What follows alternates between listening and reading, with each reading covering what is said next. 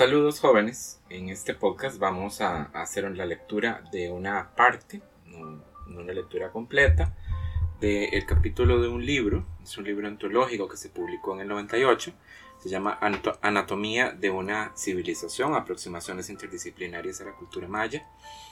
Este capítulo que les quiero leer eh, fue escrito por Luis Sanz, que es un investigador de la Universidad Complutense de Madrid.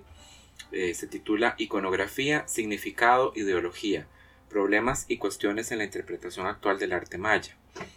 Que de actual no tiene nada, porque como es un artículo del 98, por supuesto esto tiene 23 años de existir en el mundo, ¿verdad? Tiene una perspectiva que ya está, pues para efectos, digamos, de las de las normas actuales de lo que es conocimiento contemporáneo, esto ya está un poquito caduco. Y eso se va a dejar sentir un poco a lo largo del texto. Entonces, ¿por qué les quiero leer esto? Porque es una crítica que está haciendo este investigador sobre la manera en que ha sido aplicada la iconografía al estudio de un problema particular del arte precolombino, que es el arte maya. Entonces, eh, no hemos eh, hasta la fecha leído pues más que eh, autores que tienen una posición en pro de la utilización de la iconografía como un método efectivo para la interpretación de las imágenes antiguas, pues si nos conviene, eh, no sé, contrastar un poquito esta situación, pues observando cuáles son las, eh, las posibles objeciones que un académico que no está, digamos, tan de acuerdo podría tener al respecto. Entonces no voy a leer todo el artículo porque la intención de él es más bien eh, criticar el uso que se ha hecho del término ideología perdón, en el estudio de la iconografía del arte maya pero nos interesa la introducción porque él propone una serie de preocupaciones y de problemáticas eh, respecto a los estudios iconográficos eh, que son, eh, digamos, dignas de, pensarse, de reflexionarse. algunas de ellas, pues, en realidad se derivan, pienso yo, de, la, la, falta, digamos, de contacto con ciertos autores que ya hemos leído a lo largo del curso pero también otros tienen que ver mucho con el surgimiento de los estudios visuales, porque esta, eh, este artículo se publica en el momento en donde los estudios visuales están comenzando a, eh, aflorar, ¿verdad? Y a consolidarse, y entonces la perspectiva es bastante crítica del uso que se ha hecho de la iconografía y nos permite a nosotros pues observar un poco cuáles eran aquellas eh, digamos este objeciones que se tenía eh, en contra de la utilización de los métodos de, análisis iconográfico en un ambiente que estaba pues eh, sintiendo que ya se estaba haciendo la transición a pues algo más, a, otra, a otra corriente o otra disciplina que eran los estudios visuales. Entonces como documento de la época es bastante revelador. Esas son como las, las razones que están detrás de la lectura de este artículo. Comienzo pues. Introducción. Es parte de cierto conocimiento local que los estudios de arte maya han conseguido un protagonismo más que evidente dentro de los confines de la mayística. Lo que otrora servía como mera ilustración de un concepto con connotaciones etnocéntricas de civilización, ha pasado ahora a convertirse en una subdisciplina en toda regla, que goce de un nivel académico de producción más que destacable y al cual además hay que suponer una evolución creciente en los años venideros. Gran parte de estos trabajos se centran en lo que, en los términos de la historia del arte tradicional, se conoce como iconografía. Bajo esta rúbrica se encubren trabajos de toda índole que fluctúan entre la taxonomía, el discurso y la interpretación, desde los que aspiran a la disección de la imagen maya en sus unidades significativas constituyentes, los cuales de alguna manera solo guardan interés para los verdaderos especialistas en la materia, hasta los que indagan en el valor de esta producción artística en términos culturales amplios. Son este, son este último tipo de estudios los que sin duda alguna reciben la mirada más atenta por parte tanto del resto de disciplinas que componen la mayística como del público en general. Bien puede decirse que en el contexto pragmático de la interpretación arqueológica son los estudios de la imagen como elemento cultural los que hacen que el arte de deje de ser del interés exclusivo de los historiadores del arte. No cabe duda que la iconografía es uno de los discursos más poderosos de la historia del arte occidental. A través de su centramiento en categorías como significado y contenido, la iconografía ha supuesto una manera de explorar aspectos concretos de los objetos artísticos que bajo la órbita del formalismo habían conseguido poca consideración en la disciplina. Es quizá este semblante de la iconografía como método para la extracción de información de objetos aparentemente áfonos, lo que la transforma en una herramienta de inmenso valor. Este es especialmente el caso cuando tratamos con la producción artística de las sociedades que han venido a catalogarse como, entre comillas, sociedades antiguas o, entre comillas, antiguas civilizaciones. Las categorías liminales que, ya desde los primeros momentos de el evolucionismo, surgieran como nudo de enlace entre las peyorativamente consideradas, entre comillas, sociedades primitivas y la magnificada cultura occidental. En este caso, la iconografía se transforma en una práctica académica cuyo objetivo es extraer información de algunos aspectos culturales que, según la mayoría de opiniones en arqueología, muestran poca o ninguna visibilidad en la aridez del registro arqueológico. El estudio del arte maya no es ninguna excepción a esta regla. Al margen de los análisis estrictamente iconográficos, la visión del arte maya como sistema cultural promete ofrecernos una visión más humana, menos materialista, de la cultura maya. Por lo general, la iconografía aparece representada como una ventana conceptual a través de la cual podemos observar el contenido y los fundamentos de aspecto tan polifacéticos como su arcana cosmovisión, su pensamiento, ideología y o religión, términos que para muchos practicantes de la iconografía maya tienden no sin peligro a inscribirse como sinónimos. Sin embargo, una mirada detallada arroja cierta sombra sobre tan entusiástico panorama. Quizá el más importante de ellos sea la falta de reflexión teórica y la carencia de autocrítica que impregna el campo en su conjunto.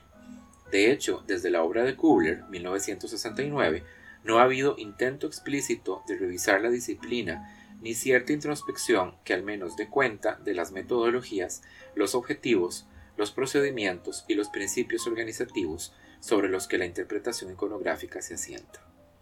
Bueno, en el 98 era correcta esta afirmación. Ustedes saben perfectamente que a propósito de lo que estamos estudiando en el curso esta semana, pues ya eh, eh, en, la década siguiente, eh, Vernon Knight se va a encargar pues, de hacer esa reflexión, que es lo que estamos estudiando. Así que actualmente sí está hecha.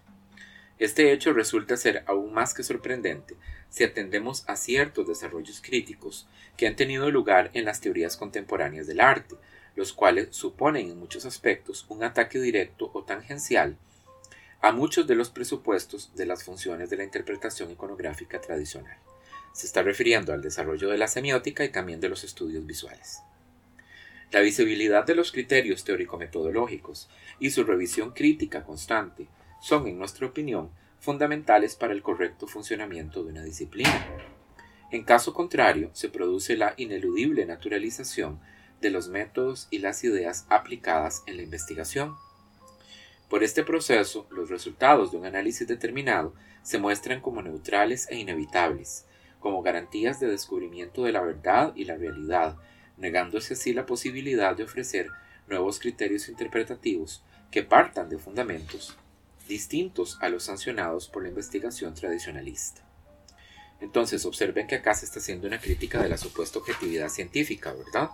Y esto viene muy a propósito de los, de los giros y los cambios de perspectiva posmodernos, ¿verdad?, de finales del el siglo pasado, cuando se comienza a cuestionar si la ciencia realmente es subjetiva, ¿verdad? Y se llega a la conclusión de que todo conocimiento implica una subjetividad. Este proceso de inmunización epistemológica provoca además que la crítica de los fundamentos y las metodologías que conforman la disciplina sea poco menos que imposible, ya que la falta de criterios explícitos se traduce en muchos casos en la imposibilidad de aplicar con cierto grado de certeza el vocabulario analítico necesario para la corrección de pautas epistemológicas específicas. El estudio que se presenta en estas páginas debe considerarse como la presentación arbitraria de ciertas ideas que, aunque abstractas y provisionales, tienen como objetivo fundamental el abrir un espacio de discusión más teórico dentro del campo de la iconografía maya. Para ello hemos optado por analizar ciertos aspectos del método tal y como fue ideado por Panofsky, considerando algunos problemas que han surgido a través de su práctica y concepción de la iconografía occidental, y examinar algunos aspectos, de nuevo, definibles como arbitrarios, que se encuentran lejos de haber sido analizados satisfactoriamente en el campo de la iconografía maya. Este campo no es, como el propio término podría dar a entender, un espacio uniforme y coherente, sino que guarda en su seno una gran multiplicidad de tendencias, algunas marcadamente contradictorias. Y hablando de contradicciones, observen lo que nos está proponiendo hacer el autor, ¿verdad? Nos proponemos realizar entonces un estudio de la manera en que se ha aplicado la metodología, eh, pues devolviéndonos hasta Panofsky. Vean ustedes el papel tan importante que detenta Panofsky en los estudios iconográficos, que la gente lo toma como una autoridad, como el punto de partida a considerar, pensando que el mismo autor habló de que el método fue revisado para el caso precolombino por Kubler en la década de finales de los 60, principios de los 70 eh, y además de eso, después de Panofsky, vienen una serie de revisiones del método y de aportes adicionales que fueron hechos por Gombrich, ¿verdad? Y para la fecha de publicación de este libro ya habían sido publicados pues también los textos que mencionamos como aportes fundamentales hechos por los discípulos de Gombrich, ¿verdad? Svetlana Alpers y Michael Baxendale. Entonces no tendría como mucho sentido que nosotros nos devolviéramos desde los fundamentos a Panofsky para observar si ese método, tal como fue enunciado por él, se sostiene actualmente, ¿verdad? Deberíamos más bien hacerlo a la luz de todos estos desarrollos que se hicieron posteriormente. Pero en fin, seguimos. Es inevitable, pues, que nuestro análisis se lleve a cabo bajo criterios simplificadores, por la misma razón, no hay nada más lejos de nuestra intención que la revisión total de esta serie de aproximaciones al estudio del arte maya, por lo que hemos llevado a cabo una labor de selección de autores y tendencias que siempre, bajo nuestro punto de vista, creemos más necesitados de una revisión crítica. Finalmente, la infinita variedad de temas que pueden englobarse bajo la rúbrica iconografía maya imposibilita también un análisis pormenorizado de todos y cada uno de ellos por lo que nos centraremos en aquellos que nos han facilitado el análisis crítico comparativo con algunos de los problemas que han surgido en la iconografía occidental. La iconografía occidental, pautas y problemas teórico-metodológicos. La iconografía surgió en la historia del arte occidental como un conjunto de principios teórico-metodológicos que a la manera de una hermenéutica universal debería posibilitar la extracción del significado de los objetos artísticos para hacer de ellos documentos históricos. Aunque el estudio del simbolismo de la imagen se remonta en realidad al siglo XVI, su institucionalización académica se produce a principios de este siglo, principalmente a través de la labor efectuada por Avi Barbour en el instituto londinense que llevó su nombre. De todos sus discípulos fue Erwin Panofsky quien acometió la empresa de popularizar, reformular y actualizar el estudio de la obra de arte en términos de significado. Sus conclusiones han quedado expuestas en la mayor parte de sus obras mayores, aunque fue ya en 1939 cuando Panofsky definió las características esenciales de su concepto de significado de las imágenes y sus planteamientos metodológicos básicos. Panofsky conceptualizó la existencia de tres niveles o estratos de significado en cualquier obra de arte. Estos tres niveles son el preiconográfico, el iconográfico y el iconológico. Cada uno de estos tres niveles es cognoscible de acuerdo con tres diferentes procedimientos metodológicos específicos para cada nivel particular. Existe además una clara y determinante jerarquía por la que los análisis han de llevarse a cabo del nivel más elemental, esto es el preiconográfico, hasta el más complejo, el análisis iconológico. Según Panofsky, estos tres niveles de significado forman en realidad un todo orgánico, separable tan solo por razones pragmáticas. Bueno, voy a saltarme un pedazo de la lectura, voy a disculparnos una sección porque el autor lo que hace es eh, resumir el método de Panofsky, enunciar cosas que nosotros ya hemos estudiado una y mil veces en este curso, estamos por demás familiarizados con la propuesta panofskiana, así que no ocupamos pues retomarla. Aunque la exposición del método y su ejecución parecen constituirse como modelos de simplicidad, en realidad tanto el concepto de la existencia de tres niveles de significación en una obra de arte, como sus procedimientos metodológicos asociados, no están exentos de problemas. En parte, esto puede ser debido a que la obra de Panofsky resulta, hoy por hoy, difícil de evaluar con criterios objetivos. El autor cita, por ejemplo, varios autores de los estudios visuales como referencia a esta afirmación, como Michael Ann Holly, que ya le hemos hablado, ¿verdad? Y a Patrick Preciosi. Muy posiblemente este obstáculo se debe a la falta de sofisticación terminológica evidente en los escritos de este gran crítico e historiador del arte. Por un lado, su obra se encuentra escrita en términos de gran accesibilidad para el público general, lo cual fue sin duda determinante para que sus ideas gozaran de gran popularidad dentro y fuera de la academia. Pero este mismo hecho ha impedido, sin embargo, traducir en muchas ocasiones parte de los razonamientos de Panofsky en los términos utilizados generalmente por la crítica de arte contemporánea, cuyos trabajos sobre visualidad se llevan a cabo en términos esencialmente semióticos.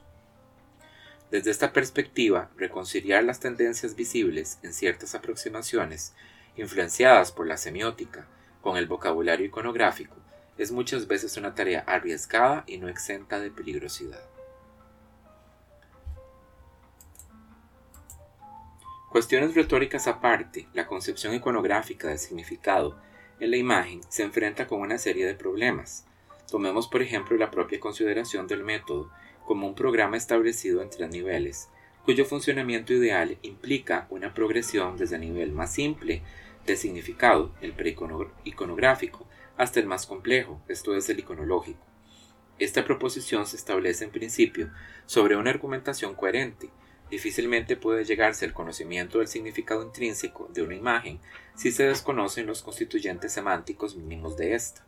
Sin embargo, en la práctica, los límites entre los tres niveles se difuminan, siendo por lo general cierta preconcepción del significado por parte del iconografista la principal herramienta para llevar a cabo el análisis. Por ejemplo, es fácilmente comprensible que la separación no priorística entre lo decorativo y lo significativo es prácticamente imposible si no se presupone una intención de significación por parte del autor de la imagen. De manera similar, dicha intención se encuentra también presente en el análisis iconográfico en sentido estricto. Al menos en teoría, un mismo texto o fuente puede ser ilustrado de infinitas maneras, por lo que se hace necesaria una selección temática y textual por parte del intérprete. Si bien esta necesidad de crear un significado a priorístico a la imagen no invalida necesariamente el método, al fin y al cabo los principios correctivos que introdujo Panofsky están destinados precisamente a justificar este significado presupuesto, si hace necesaria una matización a la extendida creencia construida con laboriosidad por la historia del arte tradicional del iconografista como ente neutral cuya tarea se dedica simplemente a la extracción del significado objetivo de las imágenes, y la necesidad de considerar esta labor interpretativa como una mediación en la que se tomen en consideración los significados producidos por el iconografista. Es en realidad esta falta de deferencia a la propia estructura hermenéutica del método lo que ha tomado como crítica a Panofsky, perdón, lo que se ha tomado como crítica a Panofsky. La crítica que menciona el autor específicamente es Moxie, al que ya vimos que es Moxie, ¿verdad? Eh, igual un autor de estudios visuales eh, con una obra fechada en 1986. Vean ustedes la importancia de la crítica a la supuesta objetividad del método, ¿verdad? A la luz de, eh, pues, las, como les digo, el giro postmoderno, que nos habla, pues, de la subjetividad del académico siempre vean ustedes que la idea de este, la intuición subjetiva es algo que está fundamentado dentro del método iconográfico desde sus inicios, ¿verdad? Eso ya es algo que hemos visto eh, desde Burkhardt, a través de Barbour, en Fritz Axel, ¿verdad? Y en el propio Panofsky. La propia consideración de la iconografía como método de carácter universalista es problemática, ya que los criterios metodológicos a emplear no muestran grandes dosis de elaboración, Pongamos como ejemplo el nivel más simple de análisis, el preiconográfico. Como ya vimos, es el análisis destinado al reconocimiento de los objetos y situaciones que se encuentran dentro de la esfera de nuestra experiencia cotidiana. Desde un punto de vista histórico, la tarea de identificar objetos gozando de la experiencia práctica como metodología puede llegar a ser problemática, puesto que gran parte de dichos objetos y situaciones pueden ser reconocidos desde unos criterios de experiencia situados ya en el pasado y por tanto poco visos de familiaridad con ella. El problema se agudiza cuando el análisis preiconográfico se elabora en obras e imágenes producidas fuera de nuestro contexto cultural, ya que en este caso los objetos y situaciones representados se encuentran por definición, si se quiere, alejados de toda práctica o experiencia nuestra. En estos casos, el análisis preiconográfico puede llegar a resultar imposible de realizar, a no ser que el intérprete pueda llegar a ser capaz de aislar y comprender las características de composición de imágenes de un periodo cultura dada. Igualmente, la descomposición ideal de la imagen en unidades significativas mínimas presupone por necesidad cierto naturalismo en la representación.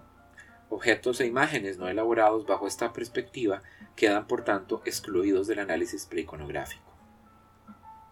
Con todo, las limitaciones más evidentes de la iconografía aparecen con la dependencia de las fuentes literarias. En el nivel iconográfico, en sentido estricto, es obvio que el análisis resulta comprometedor si no existe este tipo de fuentes. Es en este nivel de análisis donde se observa que la dependencia de la iconografía del arte del Renacimiento es demasiado grande. Al naturalismo en la representación que garantiza el análisis preiconográfico ha de añadirse la extremada dependencia que esta tradición artística mantuvo sobre las fuentes escritas, cuyos temas narrativos eran esencialmente literarios. En otras palabras, gran parte de la función de la producción artística de este periodo es la ilustración de alegorías, mitos e historias que componen la denominada tradición clásica. Es por lo tanto más que factible que la dependencia de los textos para la creación de imágenes sea constitutiva de un periodo concreto de la historia del arte occidental. Como dice Müller, en iconografía, la cuestión de cómo el arte puede significar cuando no se ajusta a este modelo eh, no, se, no se revisa. La dependencia de las fuentes escritas y su fundamento en un periodo de actividad pictórica concreta tiene como resultado una concepción particular del propio término significado, que tendrá importantes efectos en la propia concepción epistemológica de la iconografía. Bueno, hagamos otra pequeña pausa. Entonces, observen que las, las preocupaciones o las, las objeciones que levanta el autor son bastante, digamos, conocidas por nosotros a lo largo de los cursos que hemos desarrollado juntos, ustedes y yo, ¿verdad? La idea de que la iconografía no puede aplicarse en imágenes que son, digamos, eh, eh, poco naturalistas, poco figurativas, ¿verdad? En imágenes que son abstractas. La dificultad por parte del analista, es decir, por nosotros, de poder identificar lo que culturalmente está representado ahí debido a las distancias eh, de tiempo, ¿verdad? Y de, y de, espacio, de diferencia cultural, de diferencia social, ¿verdad? Así que en realidad, pues, no es nada nuevo bajo el sol. Ustedes, todas estas objeciones las conocen y las tienen presentes. Seguimos. En palabras de Damisch, la iconografía como método se fundamenta en el postulado de que la imagen, y de hecho cualquier imagen relevante, perdón, la imagen artística y de hecho cualquier imagen relevante, logra una articulación significante solo dentro y por la referencia textual que pasa a través y finalmente se imprime en ella. Lo cual reduce de facto el término significado a una mera referencia textual. El significado iconográfico es pues un significado literario, la determinación de cuál fue el texto correcto para la creación de una determinada imagen. Observen que esto se basa en una interpretación pobre de Panofsky. Panofsky ya decía que las imágenes tenían cierta independencia como tradición, ¿verdad?, del texto. Y eso es algo que retoma también otros autores posteriores que estudiamos. Por ejemplo, lo menciona Gombrich y también lo vemos en Knight. Esta reducción radical del concepto de significado su referencia textual es paralela a una falta igualmente radical de consideración del significado de una obra o imagen en términos sociales, o más específicamente del arte como práctica social.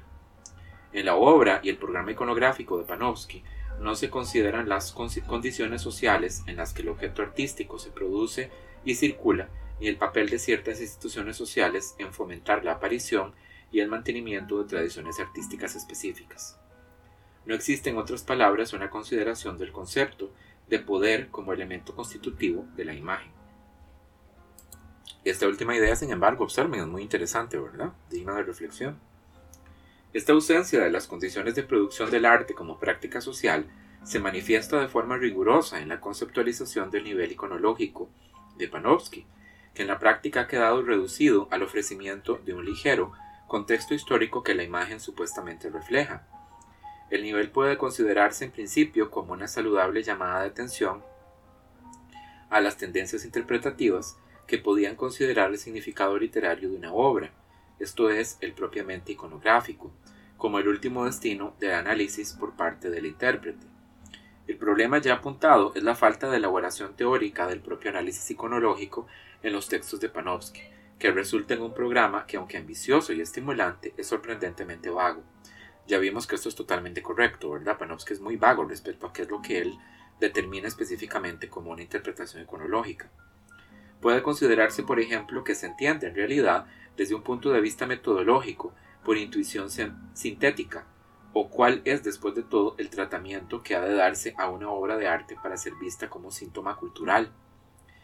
Tal y como sugiere Moxie, es, es probablemente el uso de giros retóricos como estos, además de otros tan estimulantes como el de significado intrínseco, el que da autoridad a una concepción de significado tan elusiva como idealista.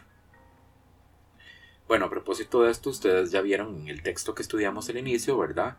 Ralph Van Straten pues ya propone pues una, una, digamos, una manera más clara de definir lo que se consideraría, digamos, una interpretación iconológica que trasciende a Panofsky, ¿verdad? Y pues se remite a otros desarrollos que se han dado dentro de la disciplina. Es decir, hay, aunque es criticable el hecho de que en Panofsky la, la idea de iconología es bastante vaga, pues otros autores han abordado eso y lo han desarrollado. El arte como lenguaje. Como toda disciplina y método, la iconografía se sustenta sobre una serie de presunciones o principios organizativos cuya función es precisamente crear un espacio discursivo donde los propios planteamientos metodológicos, epistemológicos y ontológicos de la disciplina adquieran sentido y un cierto grado de coherencia. Como todo discurso, estos principios organizativos ayudan a crear la coherencia ostensible del propio objeto de estudio, creando a su vez una ideología de exclusión a través de la cual el objeto de análisis queda determinado por unos límites más allá de los cuales el propio objeto no puede llegar a ser concebido. Por lo general, estos principios operan invisiblemente, aunque sus efectos son marcadamente materiales. La iconografía se fundamenta en la noción de que los objetos artísticos tienen como función primaria la comunicación. Todo el proceso metodológico de la disciplina se centra en la creencia de que el objeto artístico tiene un mensaje en sí mismo y nosotros podemos interrogarlo para que nos lo cuente, para que nos lo diga. Es una cita de Preciosi. Esta concepción de la imagen como esencialmente comunicativa se centra en la noción de arte como lenguaje, una metáfora explicativa cuyo argumento principal es que cuando se produce, consume y o contempla una obra de arte, tiene lugar un proceso comunicativo.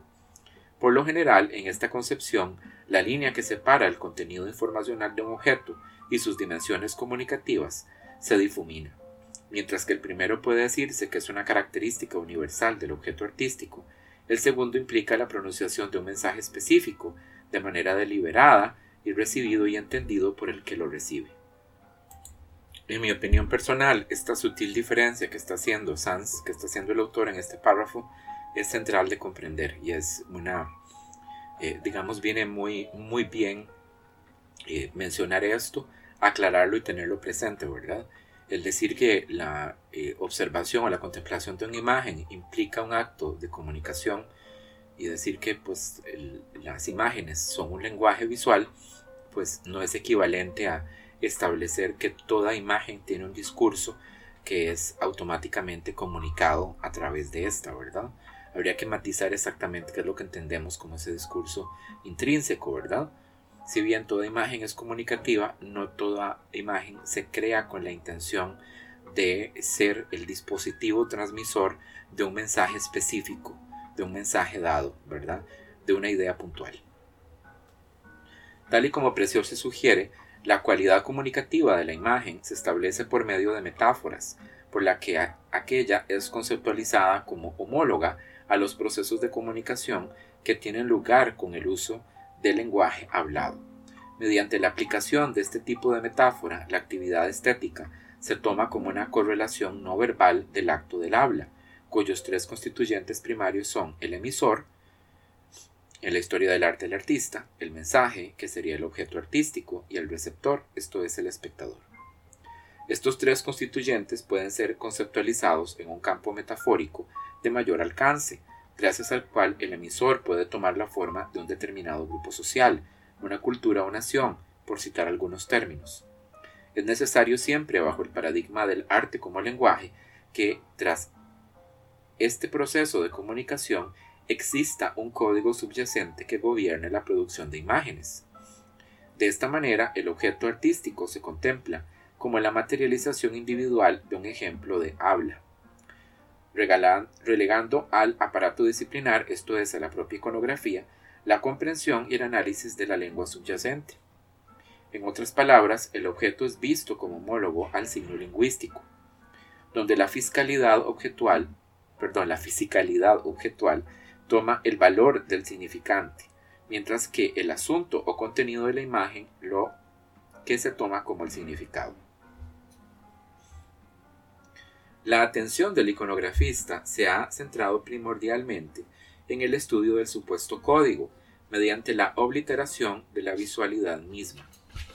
En otras palabras, se ha producido una reducción del significante plástico a una mera cuestión de tratamiento o en algunos casos a una práctica erosión de éste.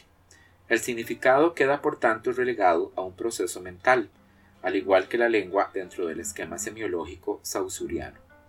En esta misma concepción del significado como un proceso mental que se refleja en la imagen o en la palabra, la que ha recibido una crítica devastadora a través de la deconstrucción de Jacques Derrida, según este autor, la noción del pensamiento como precedente a su expresión es uno de los grandes mitos de la filosofía occidental, puesto que aquel solo se produce en el momento de su inscripción. Para las artes visuales, esta sugerencia derridiana implica que la concepción de un significado que predata su manifestación plástica es ilusoria, puesto que no existe un significado que preceda a su mediación material. Esta referencia a un significado, llámese a este ideología o pensamiento, al que se presupone una existencia estable e independiente de la propia articulación visual, es un ejemplo claro de lo que en términos derridianos se conoce como logocentrismo, cuyos efectos más notorios son las interpretaciones de carácter mentalista, idealista, que caracterizan gran parte de los proyectos iconográficos. Bueno, revisemos un poco entonces ese concepto que menciona el autor de Derrida este concepto de logocentrismo en realidad es un término que fue acuñado por un filósofo de inicios del siglo XX que se llama Ludwig Claes y es eh, la idea de considerar que el discurso es superior a la escritura. Por discurso, entonces aquí estamos entendiendo logos, ¿verdad? De ahí logocentrismo. La idea es entonces que el logos es eh, preeminente, superior y que la escritura solamente lo archiva o lo representa. Esta eh, idea es retomada por eh, Jacques y este filósofo entonces dice que se suele considerar que el discurso, es decir, nuestro logos, es superior, es auténtico, es original y que este, eh, la escritura es, más, es derivativa, es secundaria, incluso parásita, nada más poner como quien dice, digamos, materializar de esa, esa idea o ese logos inicial. Derrida pues ofrece esto en el contexto de una, de una obra en donde él está pues eh, propugnando o impulsando más bien el privilegiar la escritura por encima de logos y está criticando una tradición logocéntrica que se ha desarrollado en la filosofía durante mucho tiempo. Entonces aplicado digamos a o llevado al mundo de la imagen, el mundo del arte tal como lo está haciendo Sanz, el logocentrismo sería considerar que digamos es, tiene preeminencia el significado que viene, digamos, engendrado antes de la producción de la obra de arte que la obra misma. La imagen es nada más eh, secundaria, parásita, poner por escrito, materializar, ¿verdad? Archivar aquel discurso que es original y auténtico. Me parece que es una perspectiva que, digamos, este, en el contexto de la filosofía postmoderna es eh, muy sugestivo, muy interesante de considerar y de pensar. No estoy seguro de que esté eh, de acuerdo con la manera en que él lo, lo propone, de que no existe un significado que sea anterior a la manifestación artística plástica. Yo creo que puede haber ciertas formas de arte en donde esto ocurre, como por ejemplo, eh, si llevaron este, el curso de arte japonés conmigo o han llevado arte oriental con el profe con el profe Carlos o con la profe Mercedes entenderán que hay ciertas formas de arte oriental en donde esto ocurre. Por ejemplo, piensen en la pintura Zen, ¿verdad? Que existe de manera independiente a, una, a una discursividad anterior, ¿verdad? O un interés por decir algo. Sin embargo, esto no es eh, cierto, eh, digamos, en todos los casos. También es una perspectiva bastante, digamos, este, eh, eurocéntrica o etnocéntrica. Piensen que, por ejemplo, digamos, en el arte de muchas sociedades antiguas, pues el discurso ya estaba dado antes de la creación de la obra. En el caso, digamos, del contexto en el que está hablando el autor, me parece un poco extraño. Sanz se está refiriendo al arte precolombino, ¿verdad? Me parece que, por ejemplo, en una estela maya es evidente que el significado está predeterminado antes de la creación de la obra misma, ¿verdad? Pero bueno, más allá de eso es, pues, eh, a, lo que se refiere el autor, cabe la, la reflexión, ¿verdad? Y cabe también entender la posibilidad de que en varias culturas, pues, no necesariamente la relación entre, entre el significado y la materialidad de la obra es la que solemos nosotros eh, imaginar, la logocéntrica. Por otro lado, también es interesante, pues, eh, esta, esta reflexión, digamos, este, eh, ubicarlo, contextualizarla en el contexto del surgimiento de los estudios visuales, ¿verdad? En, en fin, la nota, eh, no, dominante, no, digamos, la conclusión de, derivada de todo esto es la importancia de la consideración de lo visual, ¿verdad? El hecho de que lo visual no debe estar supeditado al supuesto significado, la importancia de aquellos aspectos que son, eh, digamos, propios de la configuración visual de la imagen. Y eso es algo que ya se venía reflexionando durante esta época. Recuerden que esta, eh, esta época es la época en donde Svetlana Alpers habla, por ejemplo, digamos, del arte de describir, o Michael Bakshandal habla acerca del ojo de la época. Eh, esta relación, digamos, que es rescatada por los últimos este, eh, proponentes del, del, método iconológico ortodoxo, como hablaba, digamos, García Maíquez, en donde se trata, pues, de vincular mucho más los aspectos formales con los aspectos, digamos, de significado de contenido de las obras, ¿verdad? Eso ya lo estudiamos antes. Bueno, voy a continuar entonces. Dentro de esta concepción del proceso comunicativo de la imagen es el artista, esto es el emisor, lo que constituye la piedra angular del modelo. Cuando se habla del significado de una imagen dada, este significado por lo general, expuesto en singular, se refiere al significado intentado y creado por el artista. Sin la existencia de un espacio teórico donde un artista, autor, manipula, consciente o inconscientemente, formas para expresar algo, no hay significado iconográfico que descodificar. Esta intencionalidad es por tanto un punto de articulación donde se produce un cierre semiótico, que crea así la categoría necesaria para lograr conceptualizar una interpretación correcta del significado de la imagen. Una de las consecuencias más llamativas de equiparar el significado iconográfico de una imagen con la intención de significar por parte del artista autor es la obliteración de la escena de análisis de la figura del receptor espectador, que queda relegado a un papel pasivo en el proceso de producción de significados. Como los estudiosos de la teoría de recepción han mostrado, esta posición es poco realista, en vista de los complejos procesos de acceso a los códigos y los significados. La falta de consideración del espectador como elemento activo en la producción de significado desemboca en última instancia en la creación de una perniciosa sinécdoque por la cual la idea expresada por un artista o emisor, o un grupo cultural o una nación, según el desarrollo o el uso de la metáfora, es tomada como un mensaje expresado, entendido y producido por el resto de la formación social. Aquí está haciendo, pues, evidentemente una crítica a la opinión de Gombrich, ¿verdad? Recuerden que Gombrich identificaba dos tipos de significado, el entendido original por el artista y el que van a proponer posteriormente, digamos, los receptores de esa obra. Y él consideraba que la historia del arte tenía que preocuparse por la recuperación de ese significado original, ¿verdad? Entonces Sansa está haciendo una crítica a eso y considerando pues que es restrictivo y que no viene sin sus consecuencias. La concepción del objeto artístico como portador de significado, siempre en singular, necesita de la consideración del propio objeto como una entidad semiótica cerrada y autónoma que contiene el mensaje que el iconografista debe extraer. Esta concepción del objeto artístico como poseedor de un significado es una construcción occidental, totalmente de acuerdo, estrechamente imbricada en los procesos de desarrollo de la economía capitalista, que censura el hecho de que los significados de los objetos varían histórica y socialmente. Mediante esta particular concepción iconográfica del objeto físico, se asigna un papel terminal al objeto artístico en la vida de una cultura, ya que se asume que no hay modificación del significado tras la creación de una imagen dada. Bueno, esta discusión me parece que es absolutamente pertinente, pero tienen que ustedes ponerse a pensar también la contraparte de este asunto en el campo en que lo estamos discutiendo, ¿verdad? Y es el hecho de que nosotros tenemos mucho más acceso a las maneras de pensar, a las formas de vida, ¿verdad? Y a la reconstrucción del pensamiento de las élites que de las clases populares. Entonces, eh, digamos que no, no, no sería inadecuado el considerar que los objetos artísticos precolombinos pudieron pudieron no generaron significados diversos que fueron creados activamente por quienes los recibían, los leían y los manipulaban, más allá de quienes los encargaban o quienes los producían puntualmente. Pero tienen ustedes también que determinar el hecho de que es muy difícil reconstruir esos otros significados, ¿verdad? Si no imposible en muchos casos. Entonces, no digo que no sea validera la, la eh, digamos, la nota que hace el autor, no digo que no sea importante el considerar eso, debe estar siempre presente en la manera en que nosotros eh, construimos nuestros marcos de interpretación.